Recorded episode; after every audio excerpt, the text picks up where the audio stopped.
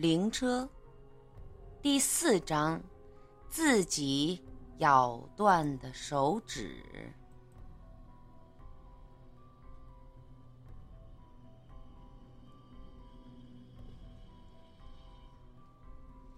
因为五金厂车间里啊噪音很大，他摘掉口罩，大声的问我：“你说什么？”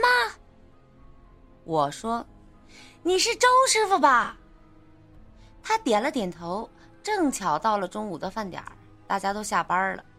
我站在车间门口等他换了一身干净的衣服之后，对他说：“周师傅，我是开公交车的，有点事儿吧，想请教您。”周炳坤刚听到我说这句话，脸色立马就变了，看都不看我就说：“俺早就不开公交了，请教啥呀？没啥可请教的，赶紧走。”我赶紧的追上去，递上了一根好烟，好声好气的笑着说：“周师傅，您是前辈啊，开过这十四路公交车，我想啊，请您请教你点那个十四路公交车的事儿。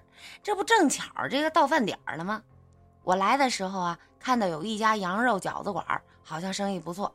这样吧，我做东，咱叔侄俩就当闲聊了，行吗？”我又是递烟，又是请客吃饭的，最后啊，周炳坤也没说什么，接过了我手中的香烟。我一看，嘿，有戏呀，立马就掏出打火机给他点上。到了饺子馆，点完菜之后，我小声的就问：“周师傅，听说以前你也开这十四路公交车，也是开这末班车的，是不？”俗话说得好，吃人的嘴短，拿人的手软。他抽着我的烟，吃着我请的饭，再也不能那么冷漠了。此时呢，点了点头，嗯了一声，然后呢，就没了下文了。我愣了愣，帮周炳坤倒了一小碟的醋，又问：“周师周周师傅，这十四路公交车上有没有什么就不干净的东西啊？”我尝试着。套了他的话，他夹了一个饺子塞进嘴里，咕哝的说：“这一天打扫一次，哪里会不干净？”得，我一看他这样啊，就是不打算告诉我任何的事儿。我叹了口气，心说：如果真是这样的话，还不如省点钱，省点时间，早点回去啊，还能睡个午觉。我喊过了服务员，结账后呢，客气的说。哎，周师傅，我这还有点事儿，我就先回去了。那您在这儿慢慢吃啊。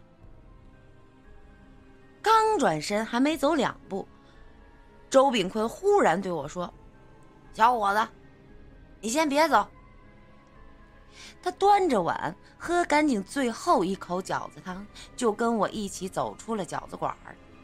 到了外边呢，他打了一饱嗝，说：“我呀，看你这娃心眼不坏。”听我一句话，别管工资多高，这十四路公交车你别开了，越越快辞职越好，最好今天就辞职。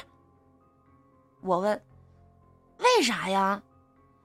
周炳坤摇头说：“甭管为啥，你要是信呢，你就尽快的辞职；你要是不信，随你。”说完，他就要回五金厂。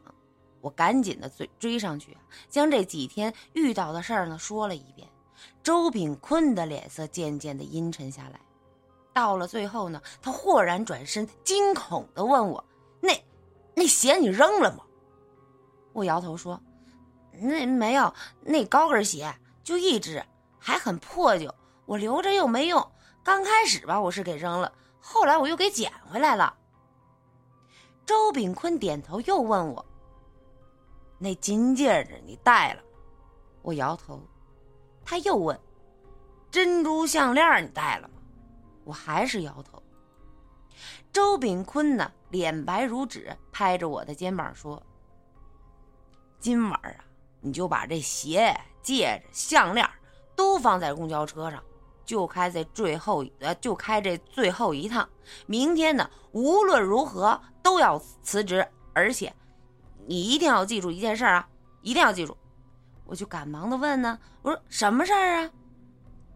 说到了这里呢，周炳坤的脸上浮现出忏悔之色，他叹了口气，拍着我的肩膀说：“那只高跟鞋啊，千万别乱扔；那个金戒指你也千万别戴。至于那个项链啊，你更不能戴。”这就给我说懵了。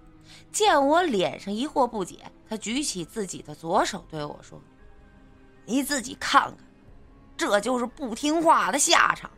当初有个老先生坐我的公交车，曾经告诫过我，当我贪财呀，我还是忍不住戴了金戒指。”我追问道：“这，也就是说，你左手上的无名指是戴了金戒指之后才意外碰断的？”话刚问到这里，压抑了许久的周炳坤眼角含泪，忽然颤抖着自己的左手，暴喊一声：“这根手指是我自己咬断的！”我浑身一哆嗦呀，再次看了一眼他左手上的无名指，怪不得断裂处结疤，伤口不像是被利器所伤，原来是被自己硬生生咬断。周师傅，你这你这能详细给我说说吗？我不是傻蛋，事情发展到这一刻，我觉得不对劲儿了。周炳坤叹了一口气，此刻呢，左手插兜，我赶紧递上一根烟，点燃后他说：“小伙子，有些事儿啊，就算告诉你，你也不会信。看你呀，人不孬。”听我一句话，赶紧辞职吧！啊！哎，谢我谢叔，你都知道什么事儿，你就都告诉我吧。黄师傅五十多岁，身体硬朗，仅仅是开了一个月的十四路公交车就忽然猝死，这正常吗？我摇头。两年前。十四路公交车在魅力城撞死了一孕妇，你知道吗？我还是摇头。周炳坤叹了一口气说：“那个孕妇啊，是第一任十四路公交车撞死的。说出来呀，恐怕你不信。前两年去号子里啊看过她，她始终说自己是冤枉的。”说这十四路公交车忽然失灵，在等红灯的时候，忽然就冲了出去，撞死孕妇之后又停了下来。技术人员检查车辆，发现没有任何的问题。他住监狱没多久就疯了。前一段时间我又去看过他一次，不过去的不是耗子，而是火葬场。我浑身上下起了一层的鸡皮疙瘩，感觉后背凉飕飕的。第一任司机开车的时候，公交车失灵撞死人，然后住监狱封掉，最后死亡。第二任公交车司机，也就是前面的周炳坤，在开了十四路公交车之后，咬断了自己的手指。第三任司机黄师傅，在开了一个月十四路公交车之后，忽然的猝死。他们三人的结局一个比一个的悲惨，也这么说的话，我就是那第四个。如果我一直开下去，会是怎样呢？周师傅，这冒昧的问一下。你方便告诉我，就你的这个手指是怎么回事吗？我忍了许久，最终还是问了出来。我很想不明白，一个正常人怎么会咬掉自己的手指？先不说有多疼，这种勇气和毅力，常人不会有。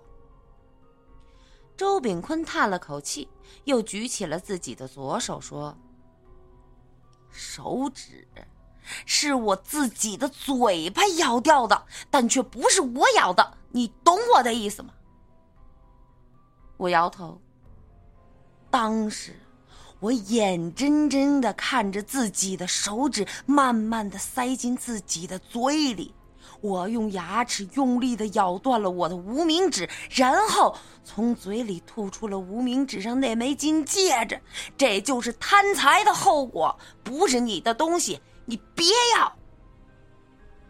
我恍然大悟，怪不得周炳坤师傅一直告诫我，让我千万不要戴那枚金戒指。哎，周师傅。你别伤心了啊！其实你相比那两位司机师傅，你现在的结局还算不错了。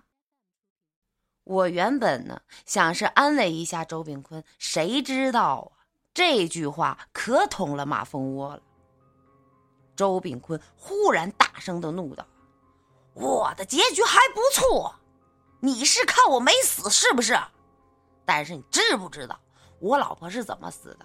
他仅仅是戴了一天的珍珠项链，就出了车祸，整个脑袋都被撞了下来，知道吗？你知道吗？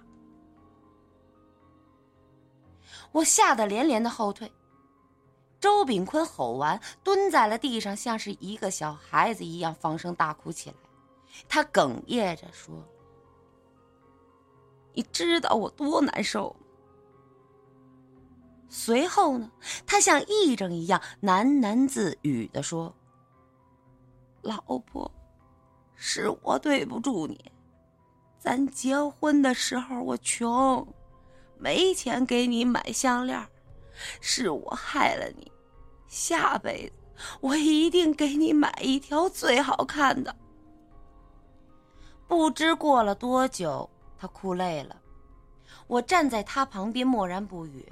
他用衣袖抹了一下眼角，拍着我的肩膀说：“小伙子，回去吧，尽快辞职啊。”我点了点头，又给周师傅买了一条好烟。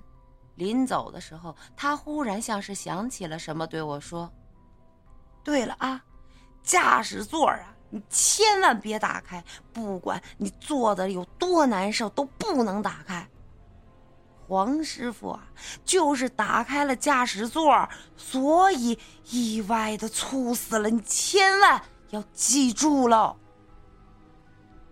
我还想再问问为什么，可周炳坤已经转头回了五金厂。